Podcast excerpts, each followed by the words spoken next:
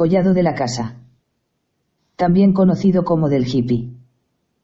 Debe su nombre a un cobacho que se convirtió en un lugar de peregrinación de hippies en los años 70. El lugar tiene una energía especial y llama la atención la frondosidad del bosque.